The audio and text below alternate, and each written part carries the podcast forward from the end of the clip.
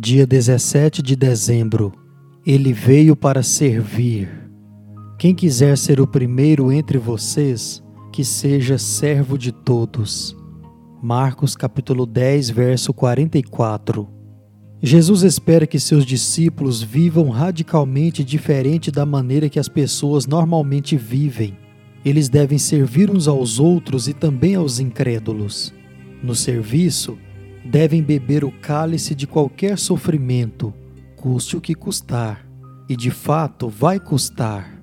Contudo, se essa fosse a única mensagem do cristianismo, não haveria boas novas, não haveria evangelho Preciso mais do que alguém para me dizer o que eu deveria fazer e quem eu deveria ser. Preciso de ajuda para ser e fazer.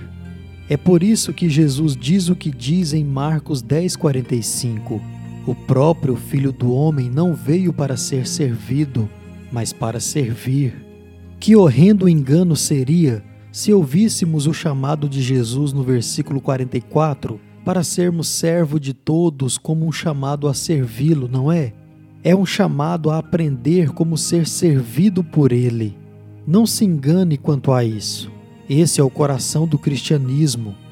É isso que separa a nossa fé de todas as outras principais religiões.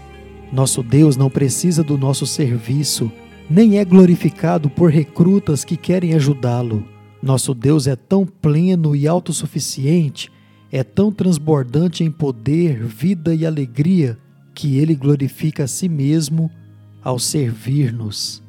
Ele faz isso assumindo forma humana, nos buscando e dizendo que ele não veio para receber nosso serviço, mas para ser nosso servo. Eis uma verdade geral para ponderarmos e crermos. Toda vez que Jesus ordena que façamos algo, é a maneira de ele nos dizer como quer nos servir Deixe-me dizer isso de outra maneira. O caminho da obediência é o lugar onde Cristo nos encontra como nosso servo para carregar nossos fardos e nos dar o seu poder. Quando você se torna um cristão, um discípulo de Jesus, não se torna o ajudador dele, ele se torna o seu ajudador. Você não se torna o benfeitor dele, ele se torna o seu benfeitor. Você não se torna o servo dele, ele se torna o seu servo. Jesus não precisa da sua ajuda, ele ordena a sua obediência e oferece ajuda. Natal, ele veio para servir, não para ser servido.